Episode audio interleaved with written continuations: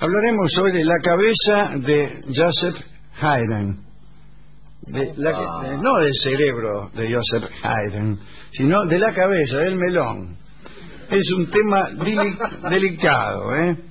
Eh, inspirado por un libro de nuestro querido Matos que, y por otros libros que tenemos por ahí. Bueno, el caso es este. A fines del siglo XVIII, con las teorías del anatomista alemán Franz Gall, se formularon varias hipótesis. Eh, hipótesis supuestamente científicas eh, que servían para explicar, por ejemplo, el delito. La ciencia de Franz Gall consistía en correlacionar la actividad cerebral con la forma del cráneo. Gall creía que del examen del cráneo de un niato podía extraerse información sobre las características psíquicas del individuo. Entonces las cabezas se convirtieron más que nunca en piezas de colección. Eh, no solo se prestó atención a las cabezas de los criminales, la idea de que el cráneo de un genio podía iluminarnos sobre los mecanismos del pensamiento entusiasmó a estos científicos, a los, digo, a los anatomistas, a los fisiólogos, eh, incluso a los filósofos, pero también a los que llamaban fisiognomistas, eh, operaban sobre el rostro, decían nariz de criminal, o- oreja de, de estúpido, y algunos incluso llegaron a tantearte el, la parte superior del mate y estudiaban las pro- protuberancias del cráneo, una especie de chichones que uno tiene, y de la ubicación de semejantes accidentes conjeturaban que esa cabeza pertenecía a esta o aquella clase de personas. Así, dime cómo es tu cabeza y te diré qué clase de pescado sos. Para dar con la solución a los asuntos de criminología, ya había comenzado entre los estudiosos un tráfico notable de marotes de asesinos y ladrones.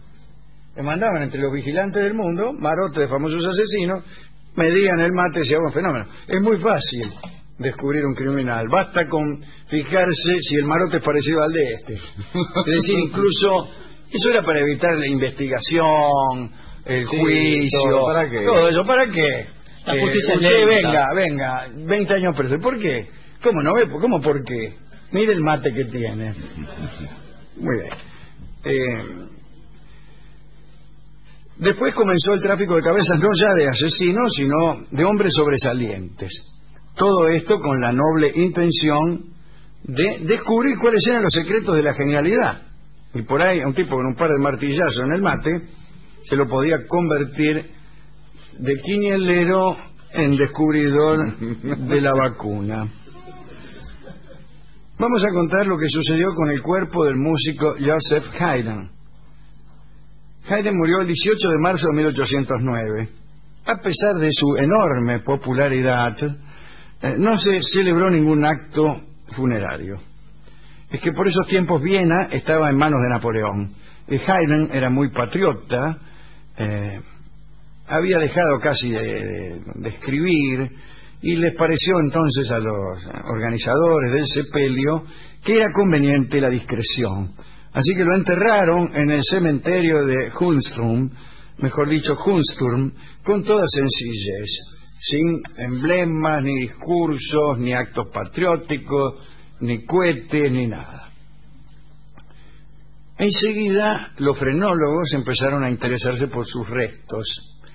Un tal Josef Rosenbaum, que era el secretario del príncipe húngaro Esterhazy, que había sido protector de Haydn, de Haydn, eh, quiso conseguir la cabeza del finado.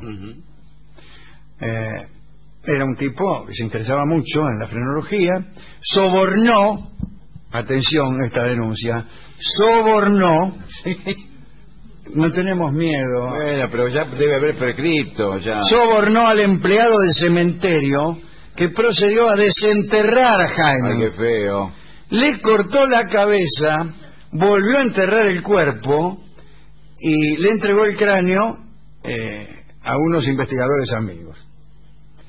Una vez estudiado el cráneo por los frenólogos, se lo devolvieron a Rosenbaum Le devolvieron la cabeza. Che, mirá, dice, ya estudiamos la cabeza de este niato, acá la tenés. Esta Debi- bolsa de. Claro, debió ser un, un suceso eh, digno de ser visto. Le golpean la puerta a Rosenbaum, los amigos frenólogos, le dicen, che, mirá, adivina lo que traigo acá. No sé, me dice, el, el mate de Haydn que te lo devuelve. Uh, yo, bueno.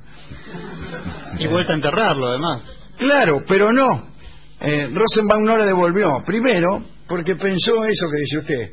Para enterrarlo de nuevo me tengo que agregar. Quizá tenga que sobornar otra vez al empleado. Me pueden agarrar. Mejor y me la quedo. Y se quedó el mate como recuerdo. La cabeza de Haydn. La dejó ahí. Muy bien, te guardó el tipo en un armario. Pasó el tiempo. Finalizó la invasión napoleónica y los austríacos ya estuvieron dispuestos a rendir los debidos honores a Haydn. Y como a muchos cadáveres célebres, le esperaba al cuerpo de Haydn una serie de traslados, Mm. pienso en Voltaire, por ejemplo, hasta encontrar el lugar adecuado. Uy. Las autoridades habían planeado des- depositar el cuerpo en un mausoleo de, en Eisenstadt, un lugar en el que Haydn había compuesto muchas obras.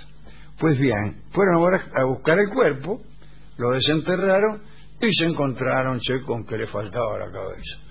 Eh, dice, le falta la cabeza.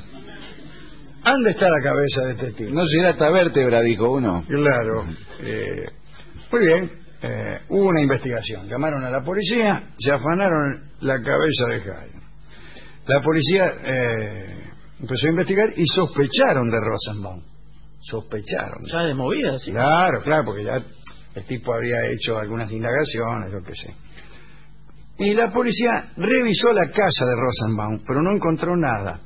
Parece que la mujer de Rosenbaum, mientras la policía revisaba la casa, se escondió el melón de Haydn debajo de la falda.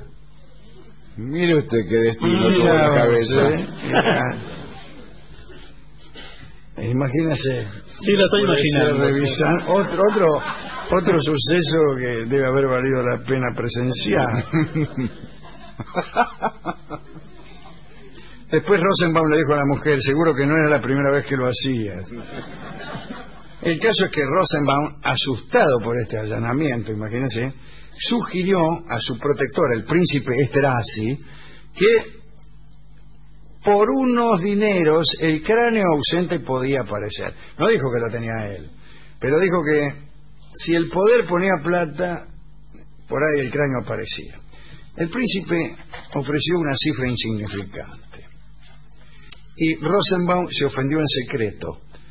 Son las ofensas más terribles esas y más dañinas. E hizo que se le entregara al príncipe, agarró la plata, pero en vez de darle la cabeza de Haydn, le dio la cabeza de otro tipo, pensando que nadie podía notar la diferencia. Y así fue. El pobre Haydn, por la avaricia de un príncipe y la codicia que, que tenía el melón, se quedó ahí muy enterrado con una cabeza que no le correspondía, una cabeza ajena. Todos le rendían homenaje y la cabeza no era de él. Ahora bien, Rosenbaum se quedó con la verdadera cabeza y todo hubiese quedado así, pero sucedió que Rosenbaum se enfermó Mm, y a punto de morir, chao, se arrepintió. Oh, esto que se arrepienten justo. Y su deseo póstumo fue donar la cabeza de Haydn a la Academia de Música. mire qué lindo regalo para los alumnos. pero sí, y la pusieron ahí. Este, pero ese deseo no se pudo cumplir. ¿Por qué? Porque la cabeza de Haydn desapareció nuevamente. Otra vez la mujer la agarró. No. El médico que había atendido a Rosenbaum en sus últimos momentos se le había afanado. Veo los médicos que entran Sí, cuando uno sí. está moribundo, hay que tener cuidado. Entra a mirar para los costados. Claro, es que se pueden hacer. Pero Rosenbaum se iba con la cabeza a todos lados, se fue a operar con no, la cabeza. no, no, ¿qué se fue a operar? El médico lo tenía en la casa, Claro. que, que era socio de Swiss Medical. Estaba muriendo en la casa como cualquiera. La gente antes se moría en la casa, como corresponde a un tipo decente, entonces va a morir uno. Y el médico miraba por ahí y vio, esta debe ser la cabeza de Haydn. Dice, yo me la afano. Y se la robó. Algún tiempo más tarde, el cráneo de Haydn fue vendido a un famoso profesor. Empezó como la falsa moneda, lo compraba uno. Este profesor al morir lo cedió al Museo de Patología de la ciudad de Viena. Pero entonces intervino la Academia de Música. Momentito. Momentito.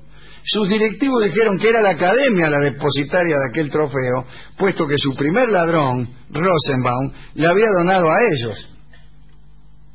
Eh, muy bien.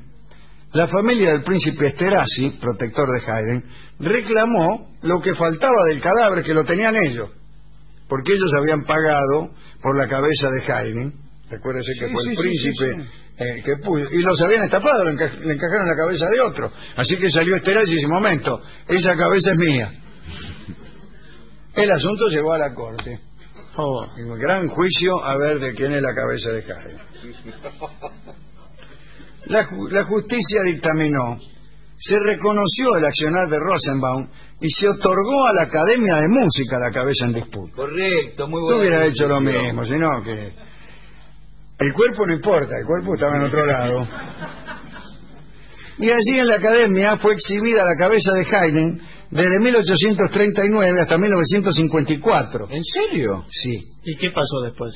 La familia Esterhazy convenció a las autoridades de la academia a dejar la cabeza del músico para ponerla junto con el cuerpo que lo tenían ellos. ¿verdad? Pero aquel fue un mal año, yo no sé si usted recuerda que los rusos invadieron Hungría y algo de Austria y el príncipe Pablo Esterhazy fue apresado por el Partido Comunista Húngaro y sus tierras fueron confiscadas con Haydn y todo, pero con Haydn sin la cabeza. Con el cuerpo. Con el cuerpo.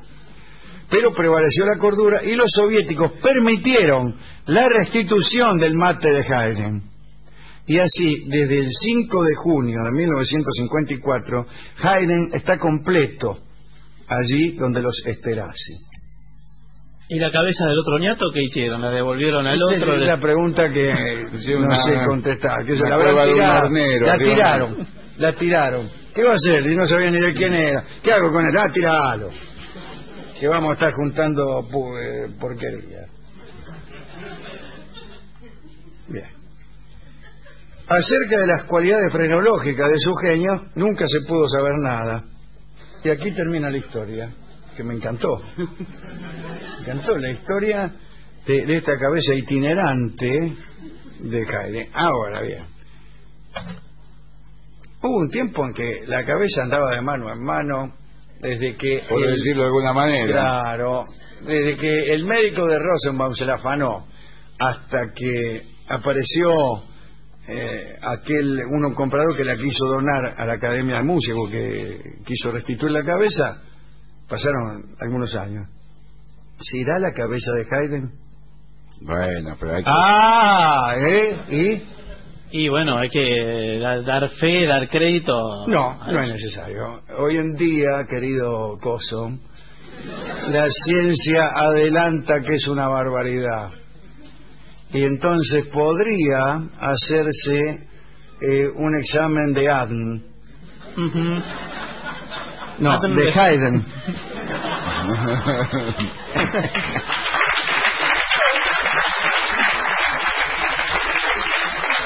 Claro, y usted dice comparar la cabeza con el cuerpo, por ejemplo. claro, para ver si tiene la misma podredumbre, ¿no? Claro. Sí, coincide eso. Carbono 14 no, ¿no? Se deshace. Igual más o menos tiene que encajar porque se- y la del otro niato debe haber sido más o menos parecida, no te pueden dar una cabeza cualquiera.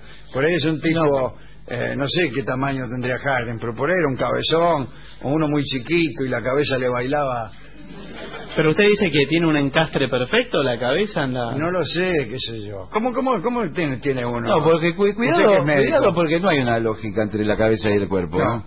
Pero, eh, ¿cómo está agarrada la cabeza al cuerpo? Disculpe mi ignorancia. Con goma.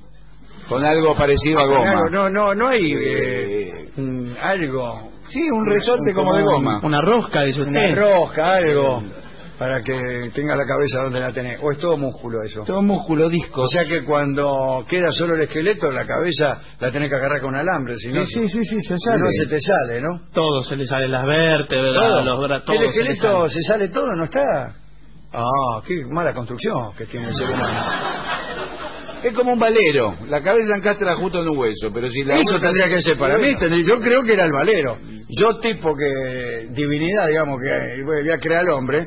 ¿Dónde meto la cabeza? Y pongo un hueso con la punta la para punta. arriba, como en un valero, y la cabeza con un agujero que entre justo ahí y listo. Da la vuelta para acá, da la vuelta para allá. Pero usted ve el esqueleto y se, des- se desarma todo. Cuando un tipo le saca la masa muscular y la carne, ya los huesos se caen.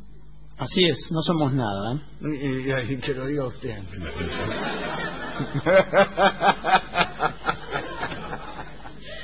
Ese era mi chiste preferido cuando era niño. ¿Y, y usted fue a buscar música por esto? Me imagino no? que trajo de Haydn. No, Hay no una- teníamos, no había. ¿Cómo no había en la discoteca de Haydn?